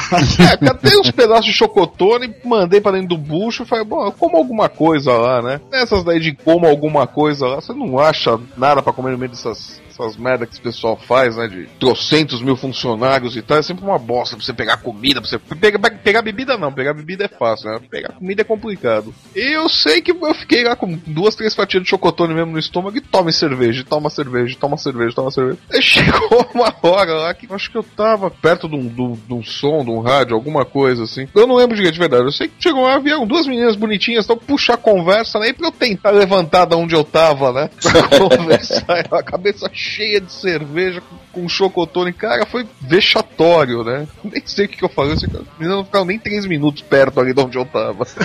Acho que o problema, Flávio, não foi o que você falou, foi o chocotone saindo pelo seu nariz. O que foi, cara. Deve ter sido uma- coisa horrorosa. Nossa, teve uma que eu acho que tava eu e mais um grupo de, de amigos bêbados. Também, molecada de escola. Tinha uma pizzaria perto da, da escola, né? E toda sexta-feira o pessoal ia pra lá tomar cerveja, tomar chopp e tal. Que o pessoal tava atacado, né? Pô, a pizzaria cheia, né? Gente com família, com tudo, né? Aquele bando de bêbado falando merda no meio do salão. Mas falando coisas assim, absurdas, né? Assuntos nada a ver, coisas. Um maluco falando no, meio. Ah, não, cara, porque quando a mulher goza é o seguinte, você vê famílias aí tem que mergulhar a pizza, né? Pra sumir daquele ambiente o quanto antes, né? né, Tampando os ouvidos dos filhos e tal. E o famigerado porre de vinho, esse daí sim foi foda. No final de semana também. Tinha um, um amigo que tava afim de uma, de uma guria. E por coincidência eu tava afim de uma amiga dela que, que ia estar nesse mesmo lugar, né? E era um, um bar com um cara aqui no meio da, da, da Serra da Cantareira. Pô, esse cara me encheu o saco, encheu o saco, vamos lá, vamos lá, vamos lá. E tinha um terceiro amigo nosso também que não tava fazendo porra nenhuma. Tá, vamos lá, vai. Você sabe que eu adoro karaokê, né? Ah, beleza aquilo lá. Pô, chegou lá e tal. Ah, a conversa não tava rendendo, não tava rendendo nada, nem pro lado dele, nem pro meu. Aí esse outro amigo vira pra mim e fala: ah, pedi uma garrafa de vinho aí, meu, você, você ajuda a matar? Eu falei: tá, ajudo, pede aí, vai. Tomamos a primeira garrafa de vinho, eu e ele e tal, o pessoal cantando lá, o vinho subindo já pra cuca, né? Aí chegou e falou: pô, vou pedir mais uma. Eu falei: tá, pede outra, vai. Aí nessa do vou pedir mais uma, o filho da puta tomou uma taça só e largou a garrafa inteira pra eu matar, né? Sempre tem um amigo de boa. Eu meio que tomei uma garrafa e meia de vinho nessa noite, né, bicho? Porra, no final eu já tava cantando Legião Urbana na porra do karaokê.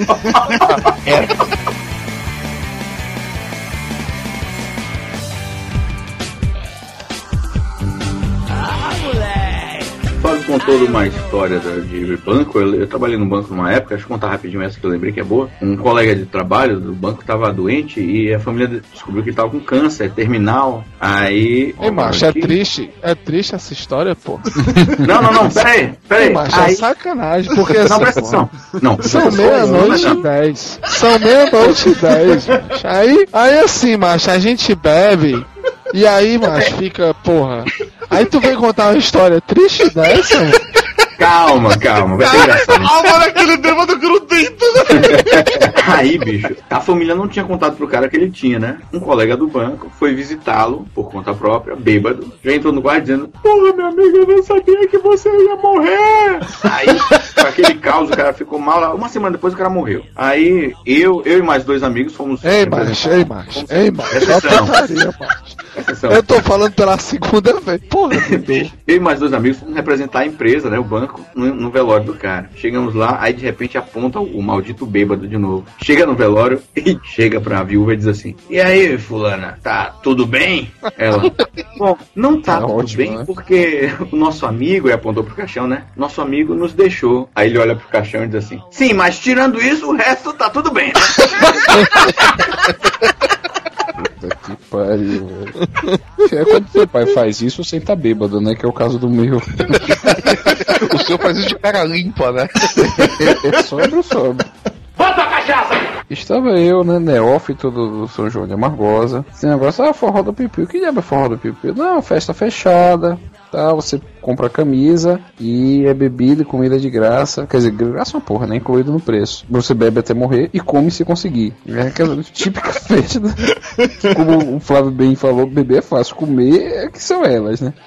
Chegamos lá era a latinha, né? Se Você, você pegava a latinha de cerveja. Aí Dudu, eu fui de carona com ele e chegou lá, me deu a chave do carro e falou: fique sóbrio. Eu falei, eu falei assim, pô, fique sóbrio. Me lembrou também de duas palavras: filho da puta. Né? Puta, filho da puta, o cara me larga com a porra da chave do carro, a responsabilidade de levar ele embora eu tenho que ficar aqui, né? Tá bom, beleza, tamo lá, vamos lá. Ele começa a beber, começa a beber, encontrou um amigo nosso, Rômulo, que Dudu tava começando a conhecer as maravilhas da bebida, né? E o Rômulo já tinha escrito a enciclopédia sobre o assunto.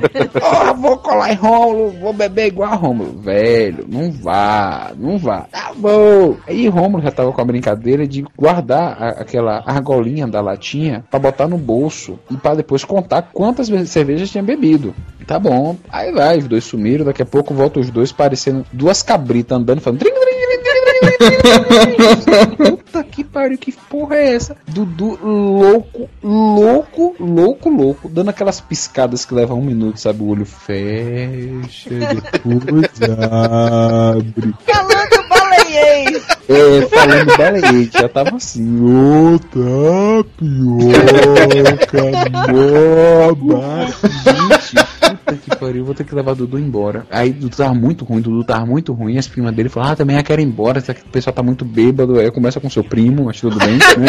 vamos embora. O detalhe é o seguinte, que assim, enquanto tava cheio de gente no lugar, que era um lugar fechado, eu tava de boa, tava em pé. Na hora que acabou a festa, a galera começou a ir embora, começou a ter espaço vazio, que eu não conseguia mais me bater no outro pra ficar em pé. Pra ficar em pé era impossível, velho. Eu não, não arrumar um lugar pra definir onde é o chão, eu não conseguia fazer isso, sacou? É, o chão pra ele era que nem Star Wars, vivia numa galáxia muito, muito distante, ele não conseguia encontrar. Aí tá, o carro, diga-se passagem, o Chevette Júnior da irmã de. de- Qual é o ano dessa história, hein? Só pra saber. 94. Porque se, se for 2009 é muito depressivo, cara. 2009, 2010 com Chevette é muito triste. Júnior, né? Chevette Júnior. Chevette Júnior, Então, por 1.0. favor, seja bem antiga a história. Isso, foi em 94. Aí pra chegar no estacionamento, tava escuro, era no meio do- da fazenda, num pasto. Era no pasto. E eu meio que me perdi de tapioca, eu não sabia onde é que ele tava. Eu começava a gritar: Tapioca! Tapioca, filho da puta! Cadê meu carro, seu corno? Tu roubou meu carro, seu filho da puta! Ele gritava de lá: Eu tô aqui, sua bicha gorda, caralho! Não, o pior é que Dudu gritava tapioca e bêbado, né? Bêbado é unido. Aí tinha mais uns três bêbados que gritavam tapioca, tapioca, tapioca, filha da puta. Nem sei quem são, velho. Metade do estacionamento tava me xingando junto com ele. Da raça unida da porra. Entrou no carro ele e as duas primas, né? Detalhe, cara, que na hora que eu entrei no carro, tudo pra sair, eu falei, não, para, para, para que eu quero mijar. Eu desço do carro, em vez de ir pra trás do carro, eu vou pra frente do carro. Com o farol aceso. E eu fiquei de lado, sacou? E mesmo assim não deu pra ver nada. Pois é, eu ia dizer isso. A gente copiou, foi. Não, o álcool tem um efeito sobre o pênis meio. Que nem a, a gravidade, sabe? A razão inversa da distância. Então, sei que depois disso, aí estamos dentro do Chevette Júnior, quatro pessoas com peso de sete, pra subir uma ladeira, porque a fazenda era o seguinte: o pasto era lá embaixo, a estrada era lá em cima, tinha uma subida de barro no Chevette Júnior, com carro pesado, e o de primeira subindo o Chevette dizendo: Ô, para, ô, não é tu não. Chevette pedindo, pelo amor de Deus, pra você parar com aquela, aquela tortura, né? Depois de conseguir chegar lá em cima, eu acho que a subida sacudiu o Dudu. Aí Dudu chamou a família do cara toda. O Raul, chamou o Miguel, chamou o Hugo, né? Botou todo mundo ali dentro do, do Chevette, né? Vomitou O legal. Chevette da irmã dele. Ele vomitou que o vômito pegou no câmbio. O câmbio era manual. Então, teoricamente, eu tenho que passar marcha, né? Caraca, aí você passava a marcha e depois você pegava no volante e o volante ficava peguento. A mão grudava. Foi horrível. Eu cheguei, eu me repito, eu quero saber essa porra. Vou de segunda até a cidade. Fui da zona rural até a Margosa. De segunda a marcha, o carro fazia. Foda-se, não vou passar a terceira. O carro não pedia marcha, ele implorava. né? Puta que pariu. Ainda quando eu chego lá, tia Marizinha, o que é que você fez com meu filho? Não fui eu não, dona Marizinha. Foi a escola, processo é escola. Cara, e- aí na hora que eu desço do carro em, em casa, velho, aquela coisa, você chega bêbado, todo vomitado, a camisa chega, tava marrom, chega na sala, tá a minha família toda sentada no sofá assistindo televisão. Cara, assim, tipo assim, era meu pai, minhas irmãs, minhas tias, tinha avó, tinha primo, tinha cunhada, tá todo mundo, então 60 pessoas sentadas na sala assistindo televisão. Cachorro, gato, né? Até aquele viado que seu pai pegou, pegou pra criada com seu tempo. Tá. Até ele tava na sala. E o detalhe é que essa foi a primeira vez que eu bebi assim de, de dar vexame, né? Do pessoal me ver bêbado. E na sala tinha um espaço entre o sofá e, e a televisão, sei lá, deve ter um metro e meio, talvez. Mas naquele momento esse um metro e meio me parecia 40 centímetros, que eu não conseguia passar entre o sofá e a televisão, sacou? Bati em um, batia no outro, quase ba- caí na, por cima da televisão. Aí minha mãe me segurou pelo braço e me levou lá pro quarto pra dormir, pra tomar banho e tal, não sei o que. O que eu sei é que nesse momento dá mais um desses, desses flashes que desaparece da minha cabeça. E eu já acordei de madrugada só de cueca deitado na cama. E tapioca do lado, né? Não, eu tava olhando pra ele lembrando minhas, minhas aulas de anatomia. Parecia uma rã. Sabe aquela rã que você pega com alfinete? Tava igualzinho. A perna juntava, o pé juntava no outro, fazia aquele, aquele formato esquisito com as pernas, as mãos pra cima. Eu falei, velho, tá igualzinho, me dá um bisturi que eu vou abrir. Outro porre legal, eu não sei se pode dizer de quem foi, porque é da irmã de uma pessoa. Numa- nessa fazenda que a gente tava no São João, A da irmã de uma pessoa. Vamos dar o- a essa pessoa o nome Fictício. de Dudu. Pronto, o nome a, irmã, a irmã de Dudu, um certo Dudu. É, te brincando de 0 a 100. Que é 0 Cara, a 100. 0 a 100 é fantástico. É Principalmente quando você não consegue mais raciocinar se o número tá entre 0 e 100. Exatamente. Quando chega nesse ponto, é perfeito. Explica pra quem não sabe o que é o 0 a 100, por favor. 0 a 100 é o ao concurso do jogo de bar. Tudo que você precisa é algo que risque e algo que possa ser riscado. Não precisa nem ser lápis e papel. Vale uma pedra no asfalto, né, velho? Qualquer coisa que risque e um material riscável. Na hora que você diz, de- bota ali um número entre 0 e 100, você vira pro seu vizinho e diz aquela célebre frase: 0 a 100. Aí o cara tem que dizer um número entre 0 e 100. Quem acertar o número tem que virar o que for da vez. Uma dose de cachaça, uma dose de uísque, um, um- um copo de cerveja, sei lá, a merda que for que estiver jogando. E se você encarcerar o cara, quando você diz o número 30 e o cara botou 40, ah, 30, tá bom. E o cara fala pro próximo seguinte: de 30 a 100. Aí o outro fala 80, de 30 a 80. Aí vai diminuindo. Quando você encarcera, o cara fica assim: 39 e 41. Não tem mais escolha. O número era 40, então o cara que escolheu 40 é que vai beber. E a gente tava jogando um 0 a 100 viciado. Três caras tava combinando pra deixar a menina bêbada. Tinha uma menina lá, eu, Fred e um outro amigo dele, a gente tava lá. Não, eu vou, vou beber dessa vez pra pegar e vou botar tal número. A gente em- em- empurra a menina pra menina acertar. E dando certo, a menina tomando todas. Aí chegou a irmã desse nosso amigo fictício, Dudu. Eu também quero. Aí eu, pô, já conhecia. Eu falei, "Ô, não vá não, não vá não. ah, eu também quero participar. Pô, não, não tá pra você esse jogo. Jogo de bebida tal, não é legal. E virando cerveja, que a pior coisa do mundo é você virar cerveja. Porque cerveja na quarta, ah, o estômago enche e você já não consegue mais beber. Você acaba vomitando exatamente pela complacência gástrica que não cabe mais. Você vomita pelo volume. Ela, não, vou. Ah, tá bom. Vai na primeira vez. Quem vai, chama. Na primeira vez que ela chamou, bebeu. Na segunda vez, bebeu. Na terceira vez, bebeu. Na quarta vez, na metade, ela botou a mão na boca. e entre os dedos voaram mísseis de arroz cara da pessoa da frente. Eu, gente, se pegar no olho, cega. Era horrível. A gente foi a coisa mais feia do mundo. Eu tava de lado, eu vi aqueles arroz voando assim. Vum, vum, vum, tudo na cara da mulher. Eu, falei, não, acabou, acabou o jogo, acabou. Vamos embora. Eu acho que até hoje elas não sabem que tava tudo armado pelas bebês. Eu tô que elas não sabem, cara. Eu tenho uma história boa, eu tenho uma história boa. Quando eu tinha, acho que 18 anos, 19 anos, eu tenho 26. Eu surfava, então a gente viajava muito pelas praias do Ceará pra procurar a onda perfeita. E na noite, o que, é que a gente fazia? A gente ficava bebendo vinho, cerveja, o que viesse pra acordar no outro dia de manhãzinha. Durante essa noite, a gente tomando, tomando, tomando e deu aquela vontade de ir ao banheiro. Aí eu fui ao banheiro, na hora que eu vou acender a luz, eu tomo um choque, cara. Eu nunca tomei um choque desse na minha vida. E coincidentemente com o choque, eu fiquei bom, sóbrio, completamente sóbrio. Então eu cheguei à conclusão que qualquer garoto de 19 anos chegaria. Pô, pss, virei mutante.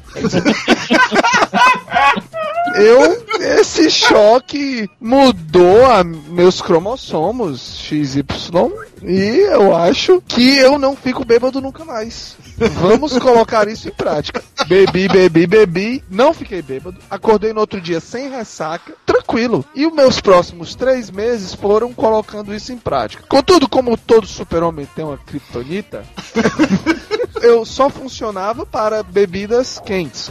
Vodka ou vinho. Cerveja não funcionava. E aí caí na besteira de contar pro meu querido cunhado, que é mestre na arte de beber. Nós resolvemos então apostar uma garrafa de vodka, eu, contra uma garrafa de cachaça, ele. Numa praia em Morro Branco. Meu sogro e minha sogra em casa, minha hoje esposa, mas na época era só namorada e tudo. E começamos a beber, beber, beber. E metade da garrafa foi, ele já ficando bêbado e eu bonzinho, rindo, obviamente mutante. Obviamente, eu tinha consciência, eu já tinha dito pro meu pai, ele sabia a minha identidade. Aí, literalmente, quando faltava dois dedinhos, parece aí o, o negócio aí do saco do.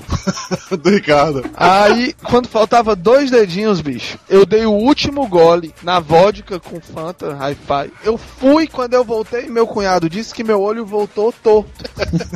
e por algum motivo eu fiquei fora e disse assim: bom, acho que eu tenho que tomar banho. E tirei a roupa. Tirei a roupa, fui tomar banho na, na mangueira que tinha lá, liguei a mangueira. E no outro dia, no outro dia, a minha sogra, minha querida sogra, perguntou pra minha esposa: é, o que, que o Álvaro tava fazendo de cueca pela casa?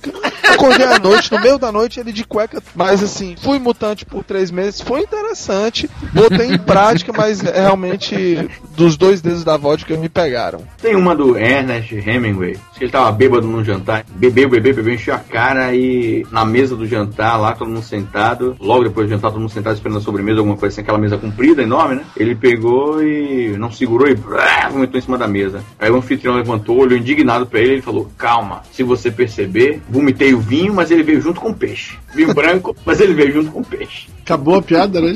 Não era piada, foi uma história. Não, não existe respeito aqui pela história do Porra. amigo. Ô Álvaro, a gente vai ter, que- vai ter que juntar meu saco com sua bunda de- depilada.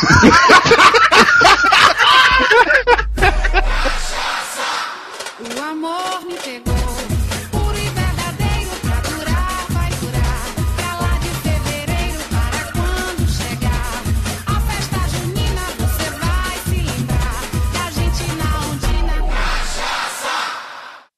Álvaro Nóbrega. Boa noite, senhores viadinhos. Fica parecendo esses viados que o Dudu chama pra gravar aí, ó. Já chega falando e tal. Tem problema, cara. Ah, Você é preconceituoso, abraça esse teu lado feminino, Fábio.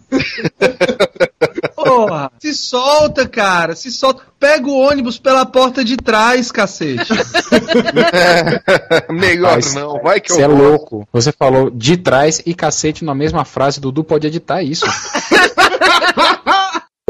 Ah, olha lá, mas é claro que o Dudu ia chamar o namorado dele pra gravar também, né?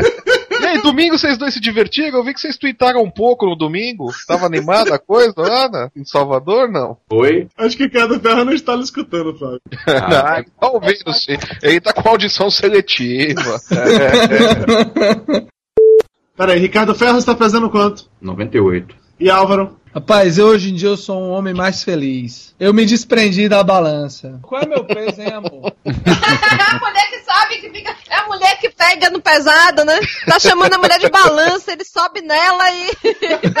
e aí tá pesado. tá bom, a ordem de apresentação tá aqui. Pra não perder o costume, ferro vai por último, atrás de todo mundo. O ferro, tá o ferro atrás do Álvaro. Exatamente. Rapaz, eu sabia que eu já ia começar satisfeito. Eu, eu gosto de gravar podcast aqui no podcast de Band Baiano que eu não preciso forjar o sotaque, porque no, eu passo o dia todo, porra, mano, falando assim, cacete, pra que todo mundo não ache que eu sou cearense. Quem tem sotaque aqui é só o Flávio. Flávio é o único sotaque, é verdade. um dia isso ia acontecer. né? Pelo menos, rapaz, a gente tem sotaque, não tem defeito na língua, porque tem uma galera que tem uns defeitos na língua. O Lúcio não tá gravando, pô. Peraí, peraí, que eu vou pegar outra cerveja. Porra, boa tá ideia, no vou beber vinho. Vou pegar um vinho que tem aqui, mas tem um vinho, tem uns queijinhos aqui, beleza? Fazer queijos e vinhos. Peraí, vou pegar o vinho, peraí, vou pegar Estamos de volta, estamos de volta. Não estamos de não. volta. Alguém tá com eco horroroso aí. Não é porque eu falei estamos de volta três vezes, cacete. Eu tá bêbado mesmo ou tá fazendo tipo? Mas eu sou um puta ator. Você Ah. pensa assim, você imagina que eu tô do jeito que eu não tô, macho.